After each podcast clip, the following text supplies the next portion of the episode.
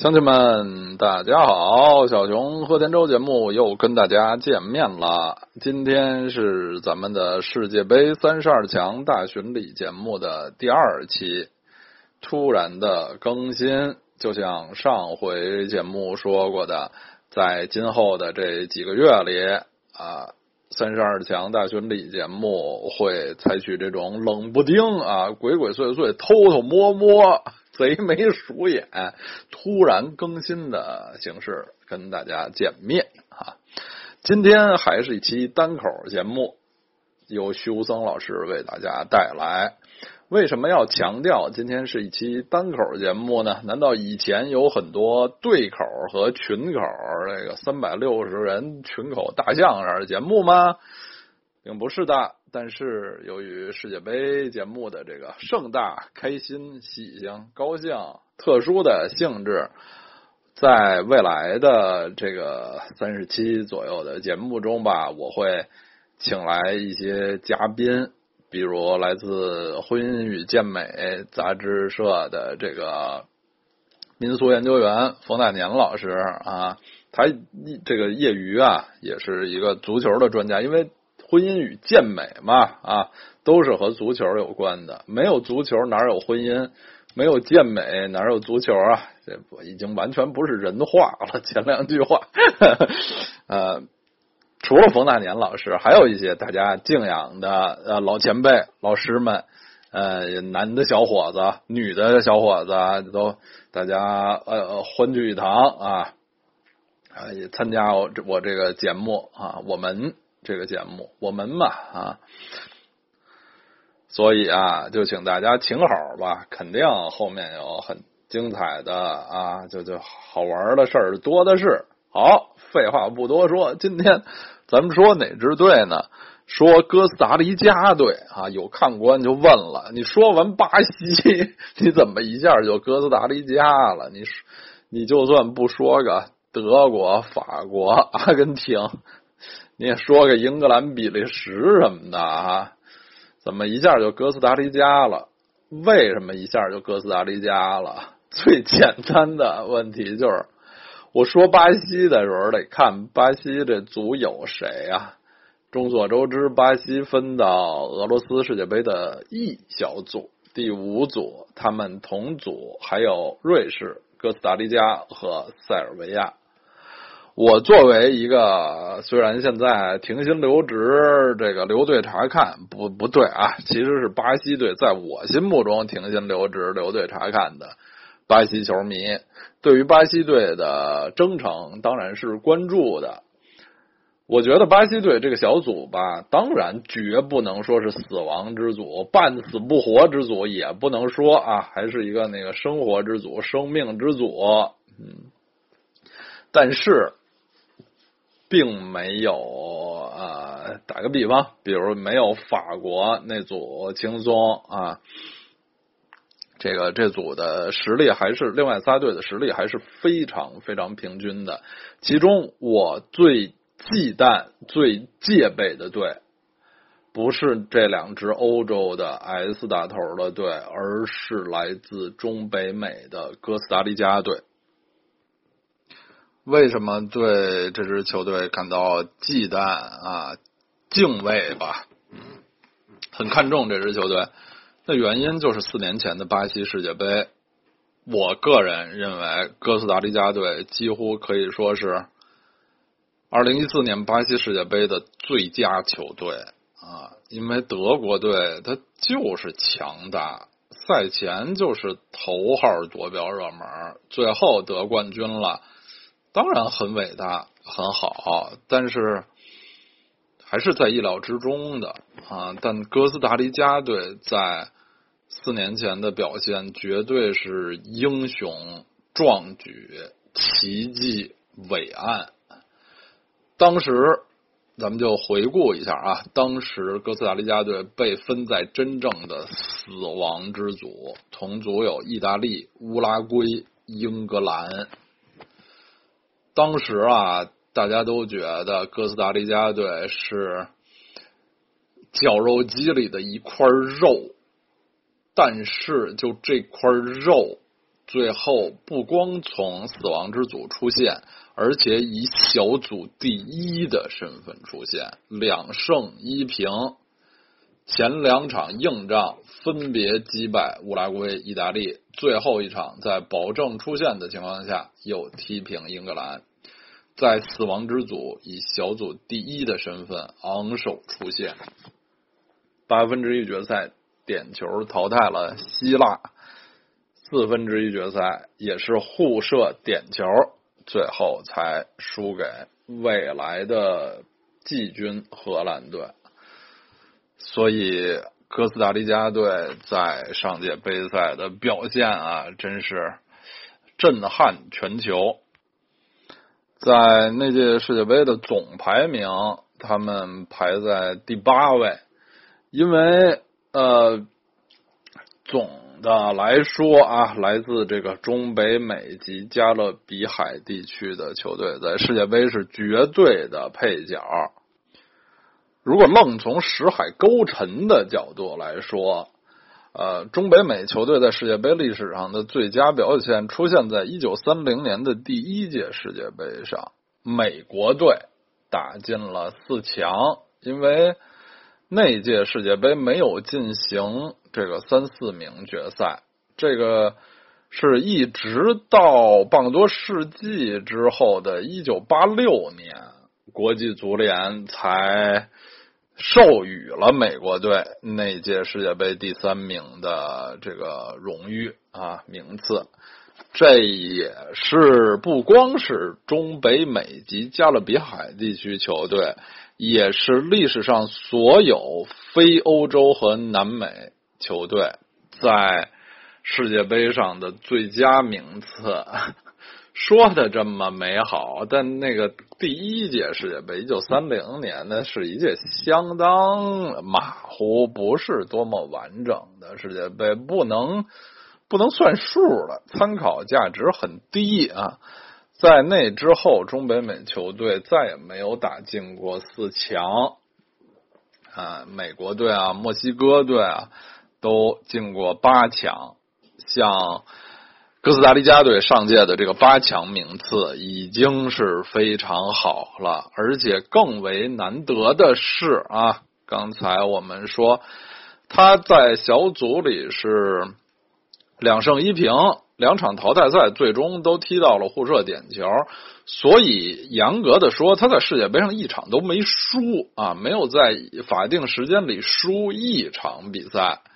那届世界杯只有三支球队有这样的佳绩，就是冠军德国、季军荷兰，然后就是哥斯达黎加队。更为难得的是啊，这个哥斯达黎加队在全部的五场比赛里只丢了两个球，就是当然不包括互射点球的球，就是在法定时间里只丢了两个球，这两个球还有一个是点球。他们五场比赛只丢了两个球，这个失球数在止步八强的四支球队里，因为这个你不好跟那个四强的队来比，四强的球队会比这个八强的后四支球队多踢两场比赛，那样比是不公正的。但是在五到八名这四支球队里，哥斯达黎加队的失球数也是最少的。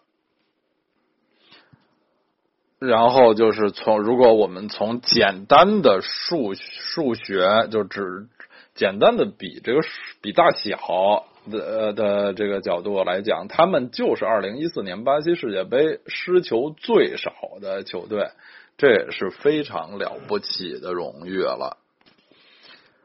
有过这样杰出的表现、光荣的历史，当然在本届世界杯里就没有人再敢小看他们了。其实，哥斯达黎加在世界足坛是一支新兴的力量。他们第一次打进世界杯决赛阶段就是一九九零年的事儿了。这次是他们第五次打进世界杯的决赛阶段啊。呃，前四次当然最好的就是上届的第八名。此外，一九九零年第一次。打进世界杯，他们就出现了啊，小组出现了，进入了十六强。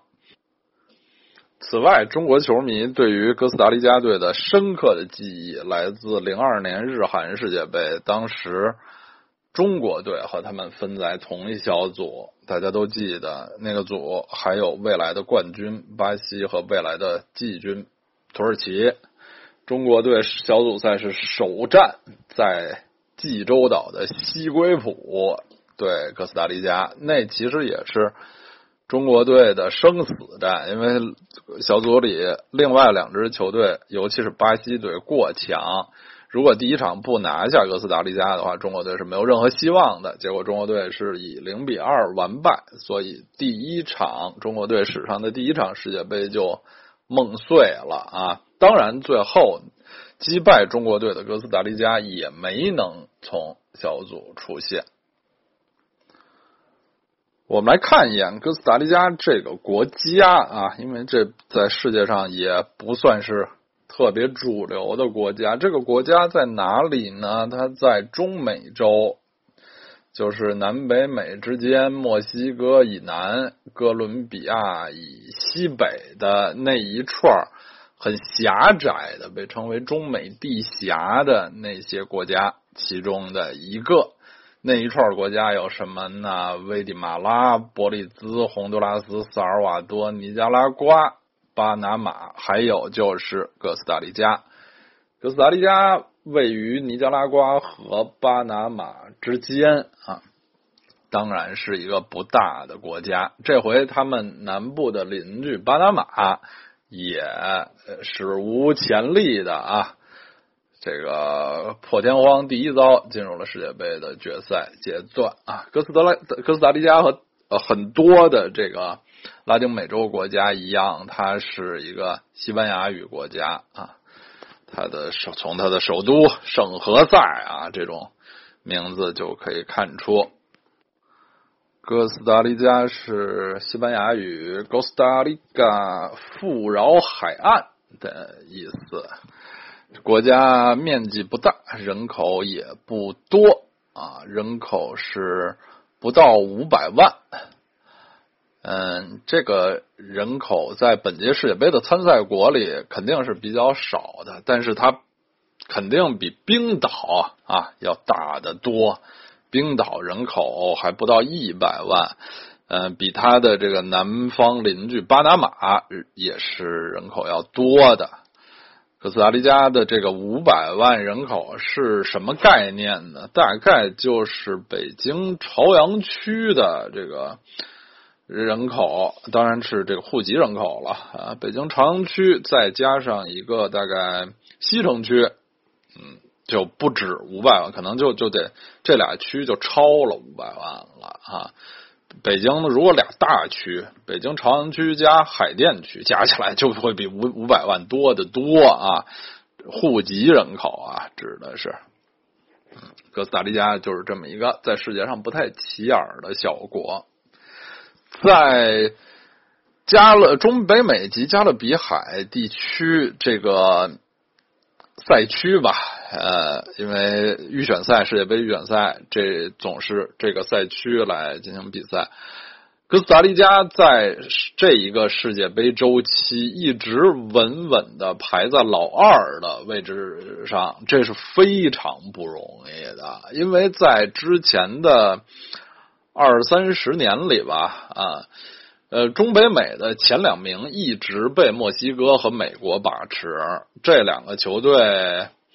呃，来自该地区的两个最大的足球国家，加拿大的虽然面积比这两个国家大，但是足球传统要差多了。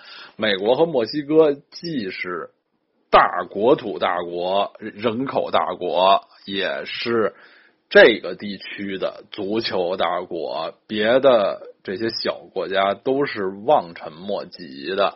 但是在过去这个世界杯周期。哥斯达黎加队就成功的牢牢的把握住了中北美老二的位置，在本届世界杯预选赛这个区域的决赛阶段的六强赛，最后他也是以第二名的身份出现，提前一轮出现的。最后这个第一名墨西哥队十场积二十一分，第三名巴拿马队啊，当然其实是第三名巴拿马和第四名洪都拉斯都是十场积十三分。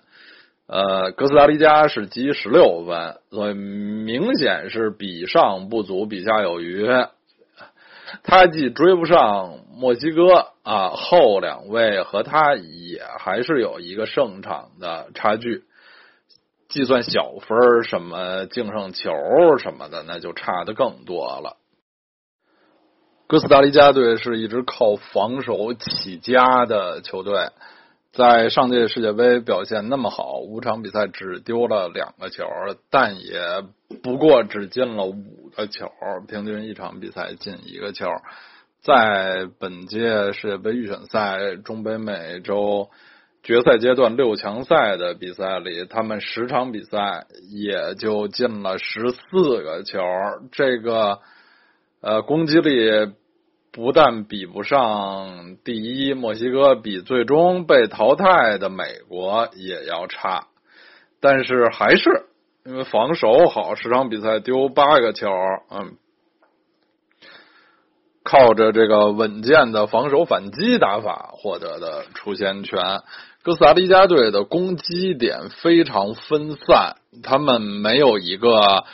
在前场真正戳得住的强力前锋，呃，所以是这种整体是打法，呃，进球的任务是由全队三条线前锋、中场、后卫分担的啊。在这个十场比赛里，他们的第一射手就前锋马克思乌莱尼亚啊，马科马科乌莱尼亚三个球进三个球的，就是。球队的第一射手了啊！此外有四个进两球的和一个和三个进一个球的，就可见他们的这个攻击点是非常分散的，而且颇有一些进球来自中后场球员。这都是典型的呃稳守反击打法球队的特色。在上届世界杯。带着哥斯达黎加队把这种打法发扬光大的是哥伦比亚老帅豪尔赫·路易斯·平托。在世界杯之后呢，呃，平托就离开了哥斯达黎加队，去了也是近邻洪都拉斯队。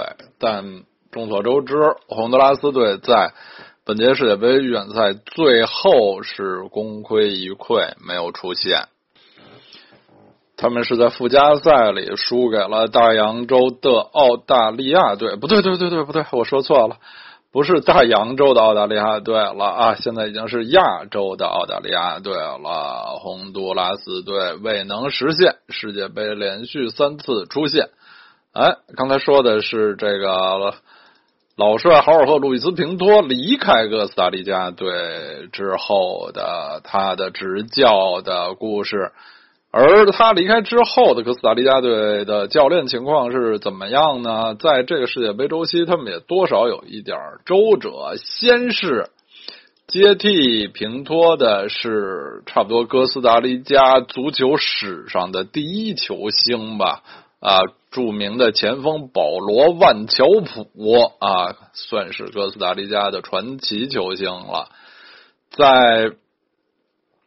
上一个一零到一四那个世界杯周期，万乔普其实是刚退役不久，就一直在国家队担任助教。然后平托离开之后呢，啊，年轻的万乔普就顺理成章的啊，助手扶正接过了哥斯达黎加国家队的教鞭。但可惜他在这个位置上只待了。不到也也也就是一年吧，也就是一年的时间。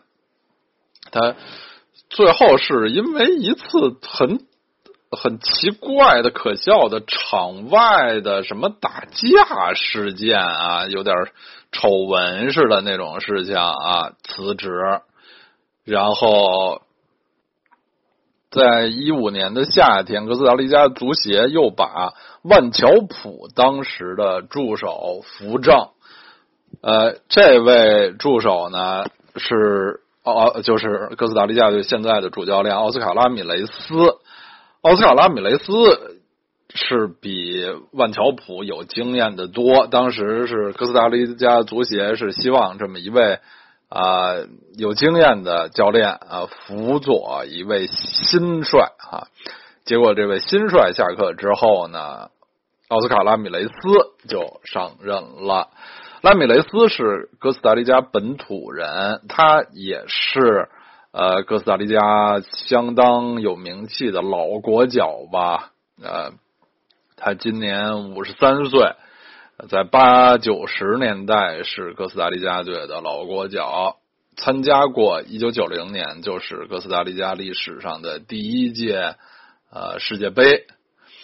呃，之后呢，在哥斯达黎加国内执教多年，曾经先后两次出任国家队的助教啊，这回终于是啊媳妇儿敖成博，成为了主帅。奥斯卡拉米雷斯的幸运之处是他继承到了一支非常成熟的球队，现在的这支哥斯达黎加队和四年前的变化不大。主要原因就是四年前的那支球队是一支相当年轻的球队，他们的大部分主力队员都呃非常顺畅的保留到了本届世界杯。拉米雷斯也还是继续前任豪尔和路易斯平托开创的这种积极奔跑、严密防守的。这个防守反击打法，下面我们来看看哥斯达黎加队的阵容。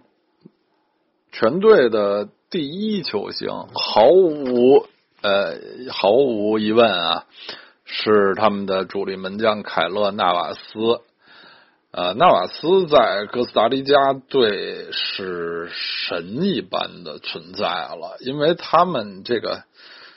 球队是从纸面实力上看是一支非常平民的球队，呃，平民到什么程度呢？就是除了门将纳瓦斯之外，他们很少很少有一个球员是在欧洲五大联赛顶级联赛的球队打主力的，而。纳瓦斯不光是五大联赛的主力，他是西甲豪门皇家马德里队的主力门将啊啊！这个这个高度可比他的队友们高太多了。纳瓦斯的成长简直就是一位来自中北美小国的平民球员励志奋斗成功史。纳瓦斯和上回咱们说的这个巴西现在的门将阿里松有一个共同点，就是他在国家队打上主力很早。他在国家队打上主力比他在这个欧洲联赛球队打上主力还早啊！他二十二岁就进入了国家队，然后二十三四岁的时候呢，呃，登陆西甲啊。不是西甲，就是西班牙赛场。他一开始效力的阿尔瓦塞特队是西乙的乙级队，后来去了西甲的弱队莱万特。这个其实，在莱万特一开始呢，也是呃有一些挣扎，打不上主力。后来到了，其实就只是呃一次世界杯。之前的那个赛季，一三一四年赛季，才在莱文特队打上主力，一下就一举成名了。然后加上在一次世界杯的卓越表现，等于在西甲满打满算就是打了一个半赛季的主力，再加上一届世界杯，就被皇马开看中了。一四一五年就来到了皇马。来皇马那时候，皇马的老队长、老门将卡西利亚斯、圣卡西还在。嗯，纳瓦斯来了，当然是先给圣卡西打下手的，打替补。但是第二个赛季，卡西利亚斯离开之后，纳斯就成为了皇马的主力门将，到现在已经三个赛季了。这三个赛季其实也经历了风风雨雨，因为从一开始呢，大家就觉得纳斯这么一位平民球员吧，啊，来自小国，然后形身材在现代门将里也不算特别高，一米八五，呃，形象呢也不是非常的出众。嗯，不是特别有球星气质的那么一个很霸气的一个门将，就一直觉得皇马买这么一个门将是来当替补的。皇马也是从一开始呢，先是想买德赫亚，后来又想买库尔图瓦，什么就是呃，连续和这些呃更年轻、更大牌的门将传出绯闻。但就在这些风雨飘摇中呢，纳瓦斯就。默默的凭借自己稳健的表现啊，先是他击败了和他差不多同时转来的前西班牙队的门将吉科卡西利亚啊，还是比较稳的，一直就占据了皇马的这个主力门将的地位。大家都知道，皇马的门将可不好当，因为这些年吧，皇马的。呃，总的来说是攻强守弱啊。从卡西利亚斯时代就是为什么是圣卡西？因为他扑救的机会特别多啊，后防线上漏洞是很大的。现在的皇马基本上还是这样，而且他们的几位主力后卫，像呃拉莫斯、呃马塞洛什么，甚至卡瓦哈尔啊、瓦拉内什么的。这些论在或者论年龄，或者论在球队的资历，在国家队的资历啊，都比纳瓦斯更老。纳瓦斯如果可以，可以大家可以想象，如果纳瓦斯有一些失误，有一些表现不好的时候，他在球队肯定是他的地位就会就会不稳啊，就会有更多的呼声。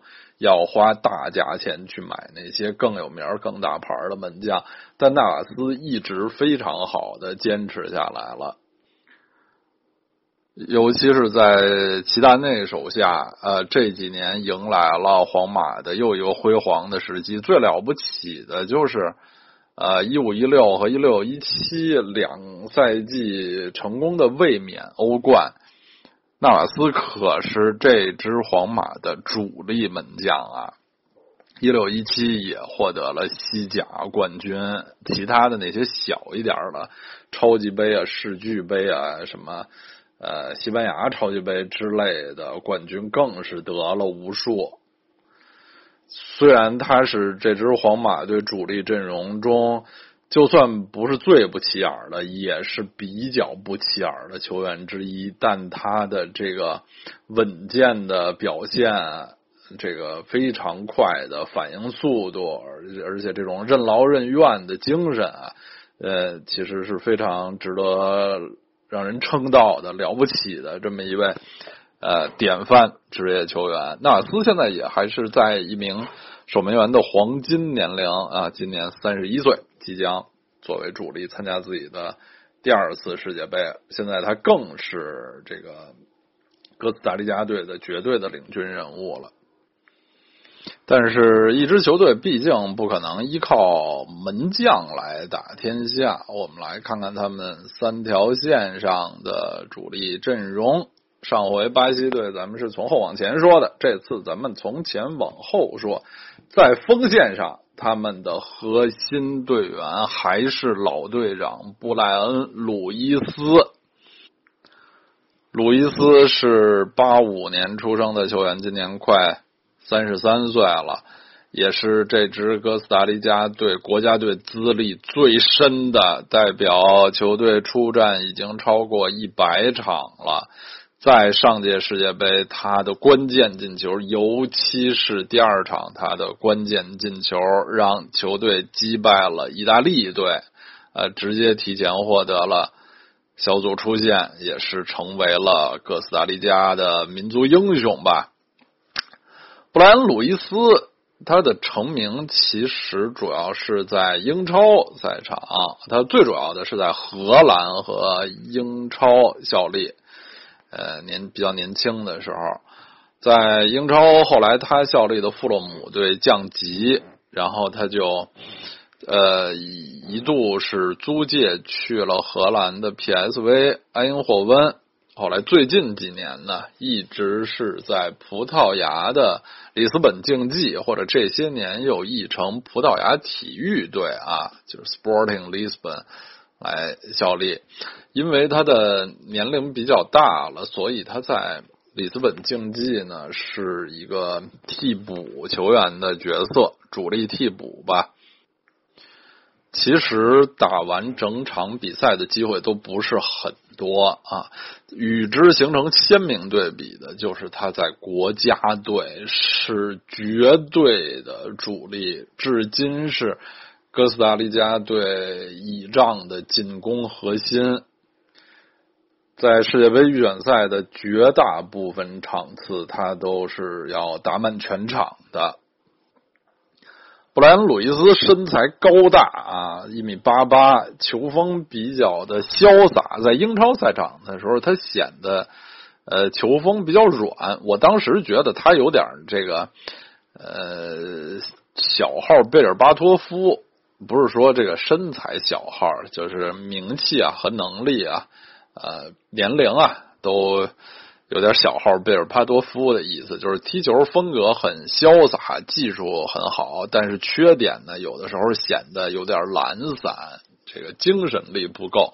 但是在国家队，他呃的这些缺点都不明显，是把自己最好的一面奉献给国家队的这么一位老队长。上届世界杯，布莱恩·鲁伊斯锋线上的搭档是年轻的乔尔·坎贝尔。乔尔·坎贝尔也是成名非常早，不到二十岁的时候就被英超豪门阿森纳买走。但是最近这个六七年、七八年的发展非常不顺利，被阿森纳。租借给过六七支球队啊，虽然其中也曾经一度回到阿森纳队，在英超有出场有进球，但还是没能呃站稳脚跟，一直是在欧洲各地，主要近年来主要是在伊比利亚半岛吧，西西甲和葡甲来租借。这种频繁的这个更换球队，也让这位其实挺天才的这个快速的年轻的前锋，呃，最近一个世界杯周期的发展是相当不顺利的啊。本赛季他租借在西甲的皇家贝蒂斯，但是呃上场机会非常有限，好像现在还有伤，就是本赛季至今只出场三次，有一个进球啊。进入二零一八年还没有过代表球队上场的记录，所以乔尔·坎贝尔在这个世界杯周期，他在国家队的位置反而比一四年世界杯还有所下降。呃，在六强赛上主要是用作替补队员了，但是他还奉献了两个进球，都很重要，是。哥斯达黎加四比零主场大胜美国的那场，他打进了两个球。刚才说的这个队长布莱恩·鲁伊斯，别看在进攻组上那么重要，其实十场比赛只进了一个球，还没有乔尔·坎贝尔多。看看到了夏天世界杯，乔尔·坎贝尔能不能恢复四年前的那个状态啊？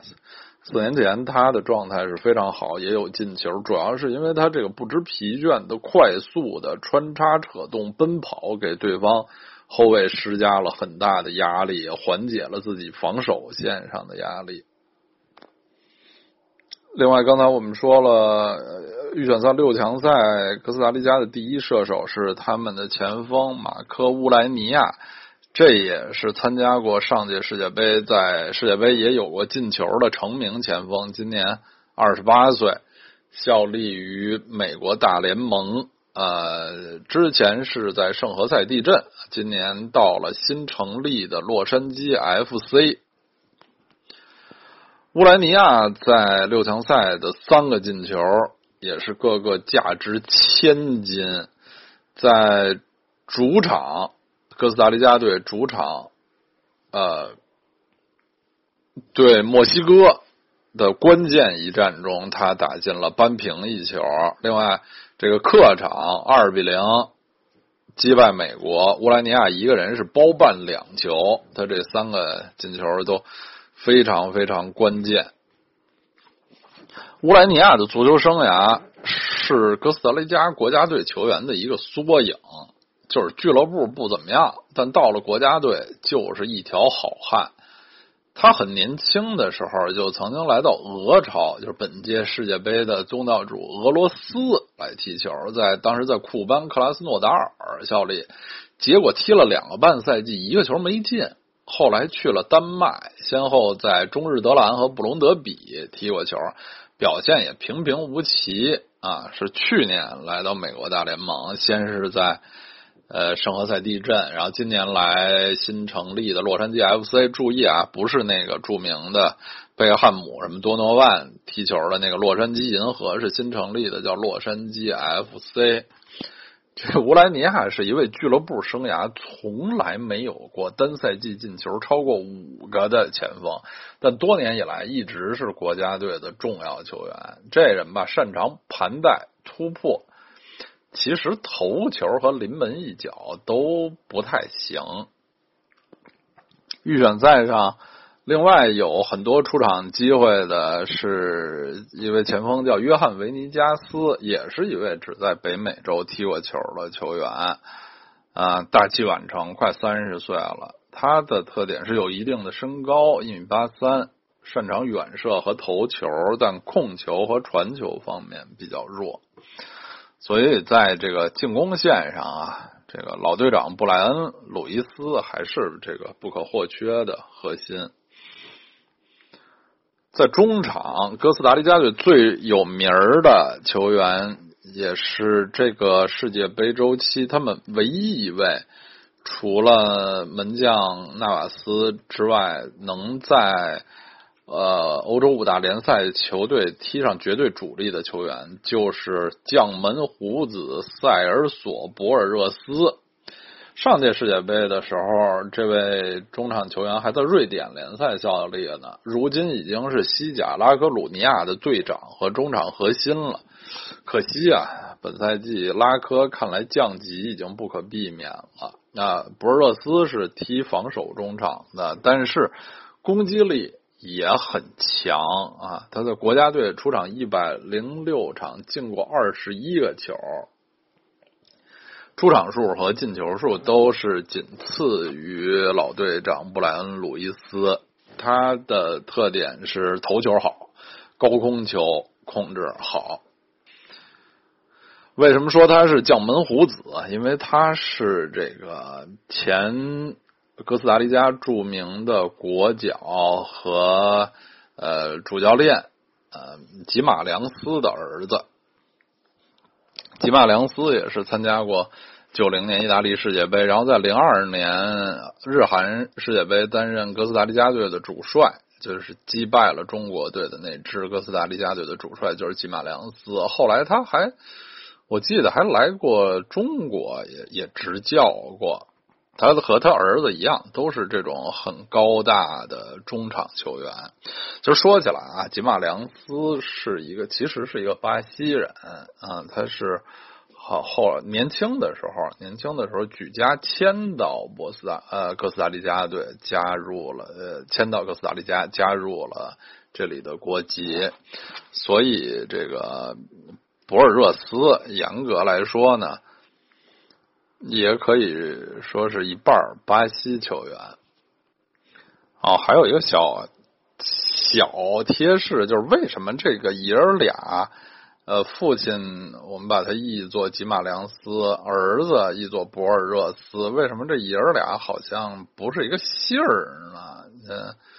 嗯，还是就是呃，吉马良斯的全名叫亚历山大呃恩里克博尔热斯吉马良斯。这个吉马良斯是他的父姓，博尔热斯是他的母姓。因为西班牙人、葡萄牙人他们都把这个父姓、母姓都放在姓名里面。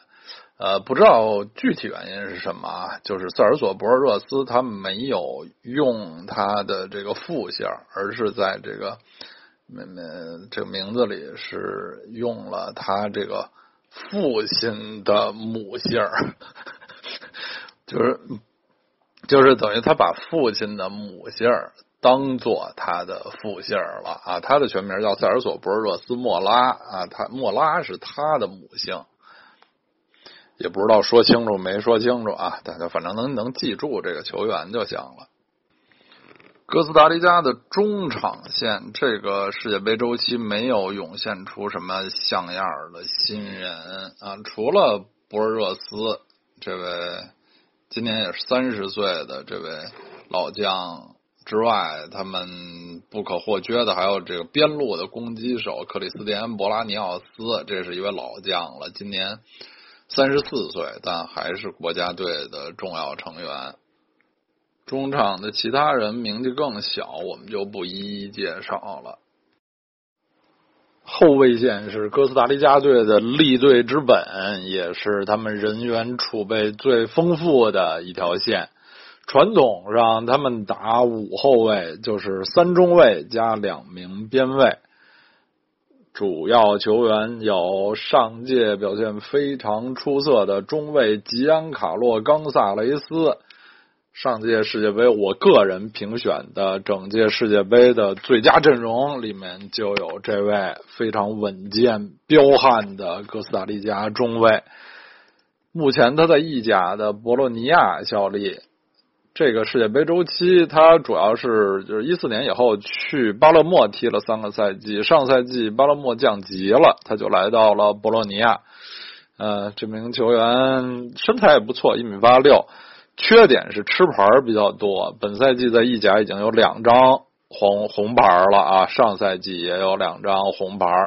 他的中卫搭档人选很丰富，其中有参加过上届世界杯的奥斯卡杜阿尔特。现在在西甲西班牙队，呃，西班牙人队，他也不是球队的绝对主力，是一名轮换球员吧。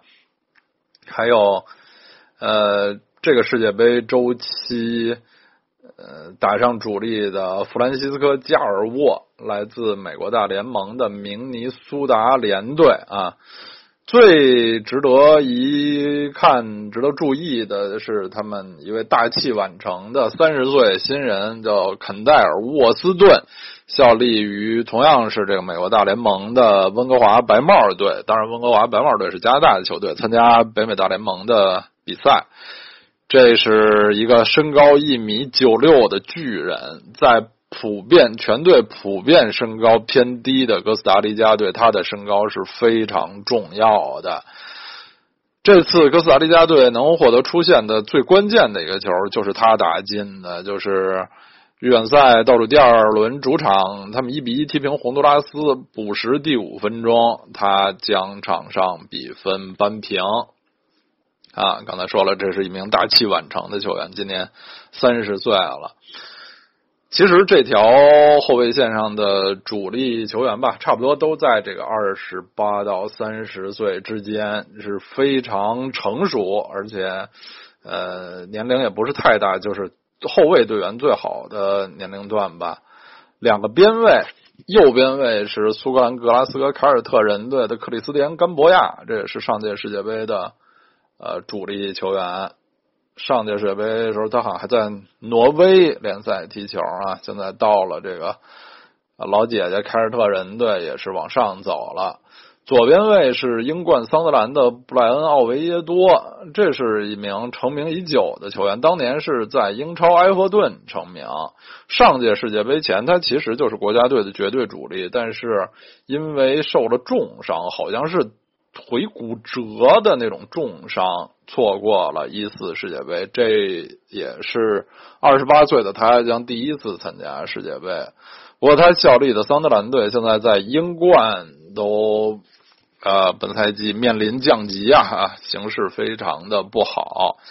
在这个中卫的替补的人选吧，他们有两位老将，都是参加过上届世界杯的迈克尔·乌马尼亚和约翰尼·阿克斯塔。这两位老将都三十五六岁了，作为踢中卫的球员来说，身高也非常不足，一个一米七八，一个一米七五。但是，嗯。看这种身高不足的球员，肯定是非常灵活、非常勤勉。这次预选赛中老当益壮，两个人也都还有不少次的出场，也是后卫线上很有效的替补吧。对于哥斯达黎加这种球队，我们不能只看他的球员的名气，所谓的纸面实力。呃，得考虑到四年前他们那种神奇的表现，就这种呃非主流的球队，因为多数球员都不在水平太高的联赛效力，反而他们可能在世界杯前有更多的时间，有更好的体能储备，而且因为多年以来国家队人员相对来说比较固定，配合会比较默契，如果加上。有效的教练的指挥啊，球队本身非常的团结进取，在本届世界杯再创造小小的奇迹，我觉得也并不令人意外。我觉得和小组的其他两个对手瑞士和塞尔维亚相比，他们其实实力是不落下风的。哥斯达黎加队是一支非常有韧性的球队，从这次预选赛就可以看出。呃，倒数第二和第三场关键的预选赛对洪都拉斯和墨西哥，他们都是在最后时刻扳平，很有意思。在这个六强赛中，他们四胜四平二负，其中那四场平局吧，除了一场零比零，另外三场都是一比一，都是先落后再扳平。就是你想赢哥斯达黎加，可不是什么容易的事儿。中北美及加勒比海。赛区的这个赛制，预选赛赛制是非常复杂的，要打五个阶段。像哥斯达黎加这种传统强队，是到第四个阶段才加入比赛。第四个阶段是十二支队分三个小组在主客场循环，最后每个小组前两名出现。哥斯达黎加当然是以这个 B 组第一的身份轻松出现。然后第五阶段，也就是决赛阶段，是六支队打主客场循环。最后啊，刚才我们说过，哥斯达黎加是排在墨西哥之后，以第二名出现，稳稳的中北美老二。他的这个出现的这个战略啊，如果我们从这个马后炮的角度来看，战略也非常的清醒，非常的清晰。他的实战四胜，这个四场胜利是在两个对手上获得的。就是他对老大墨西哥，呃，没有实力上没有优势，所以就避其锋芒。两场比赛是一平一负，然后对和自己实力相近，最后呃也是积分相差不多的洪都拉斯队，他主客场都踢平，而对这个最后排名垫底儿的、明显实力弱于自己的特立尼达和多巴哥队，就主客场毫不留情的获胜。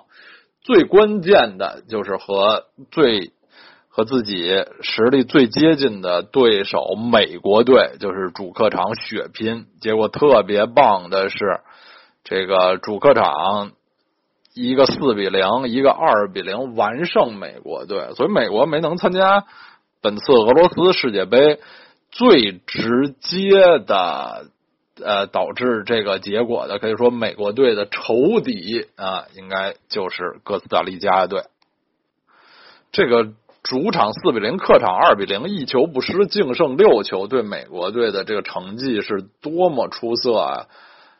小组第一墨西哥对美国也不过是一胜一平，净胜一球，哥斯达黎加能净净胜六球。我也可见，就是最近一个世界杯周期的美国队状态确实是非常的不稳定。然后，其实对那个后来也出现的巴拿马队，两场比赛哥斯达黎哥斯达黎加踢的并不好，是一平一负。当然，最后这一负是在已经出现的情况下，没有用全部主力，就最后一轮无所谓的情况下输的球。本次世界杯他们首战将对塞尔维亚队，这也是他们三场比赛里最关键的一场，因为他们第二场对巴西，最后一场对瑞士。如果第一场对塞尔维亚队不能拿下来，第二场对巴西，呃呃，这个希望还是比较小的，所以。对塞尔维亚这个第一场就是对他们来说提前到来的决赛了，就像四年前他们在第一场就干净利索的击败乌拉圭，给自己的小组出线奠定了非常好的基础。如果他们能拿下塞尔维亚队的话，呃，前景还会是比较乐观的。这个局势有点像。二十八年前，九零年世界杯，哥斯达黎加第一次参加世界杯的时候，他们也是和巴西队分在一个小组，也是小组第二场对巴西。呃，巴西队肯定是永远是希望所有比赛全胜啊，在小组全胜。而对哥斯达黎加队来说，不必和巴西队进行血拼，呃。甚至小负对他们来说也是完全能接受的结果。九零年就是这样，哥斯达黎加当时第一场爆冷击败了苏格兰队，然后第二场对巴西队吧，他们是以很小的代价以零比一小负啊，双方到最后都有一点心照不宣的意思。然后最后一场，哥斯达黎加又血战瑞典，最后是二比一反败为胜，击败瑞典，成功的获得了出线。这个如果本届世界杯他们也能重复二十八年前的那条路子，对他们来说当然是最最理想不过的了。哥斯达黎加和瑞士都是以防守起家、以防守稳健著称的球队，所以。本组的比赛恐怕进球不会很多。最后，我们先回顾一下哥斯达黎加队的实力。和四年前相比，他们保持在一个比较稳定的状态上，没有明显的进步和退步。核心球员门将凯勒纳瓦斯，还有中场塞尔索、博尔热斯。在自己俱乐部的地位是愈发稳固，水平可以说是有所上升啊。其他位置上的球员，像乔尔坎贝尔、布莱恩鲁伊斯这个进攻线上的球员，比四年前的状态是有所下降的。但是他们在呃后卫线上有复出的布莱恩奥维耶多，呃发现的这个大器晚成的肯戴尔、沃斯顿等球员吧。呃，基本上应该说是保持了四年前的竞技水平。这是他们的主教练奥斯卡拉米雷斯第一次带队的世界杯这样的大赛，对现场的指挥能力也是一个考验。哥斯达黎加队四年前的巨大成功的一个很大的意义，就是让大家不能小看这些来自。足球不甚发达地区的冷门国家，他们的表现是不能完全以球员身价、名气来判断的。我觉得这也是世界杯为什么这么吸引人、这么好看的一大呃要素。如果大家只是看那些熟悉的强队，如果总是这些强队真的就是。逢山开道，遇水搭桥，过关斩将，那这也没有意思。就是每届能涌现出新的黑马，这个世界杯才会更加有趣嘛。呃，当然，现在的哥斯达黎加队不像四年前他们的实力那么隐蔽，大家那么不把他们放在眼里了啊。现在在。其他球队眼里，他们已经是一支很有威胁的球队了啊！他们不是完全在暗处，已经很大程度上在明处了。这对他们来说是个不利因素。但总的来说，我对他们在俄罗斯世界杯上的表现还是非常期待的。好，就这样。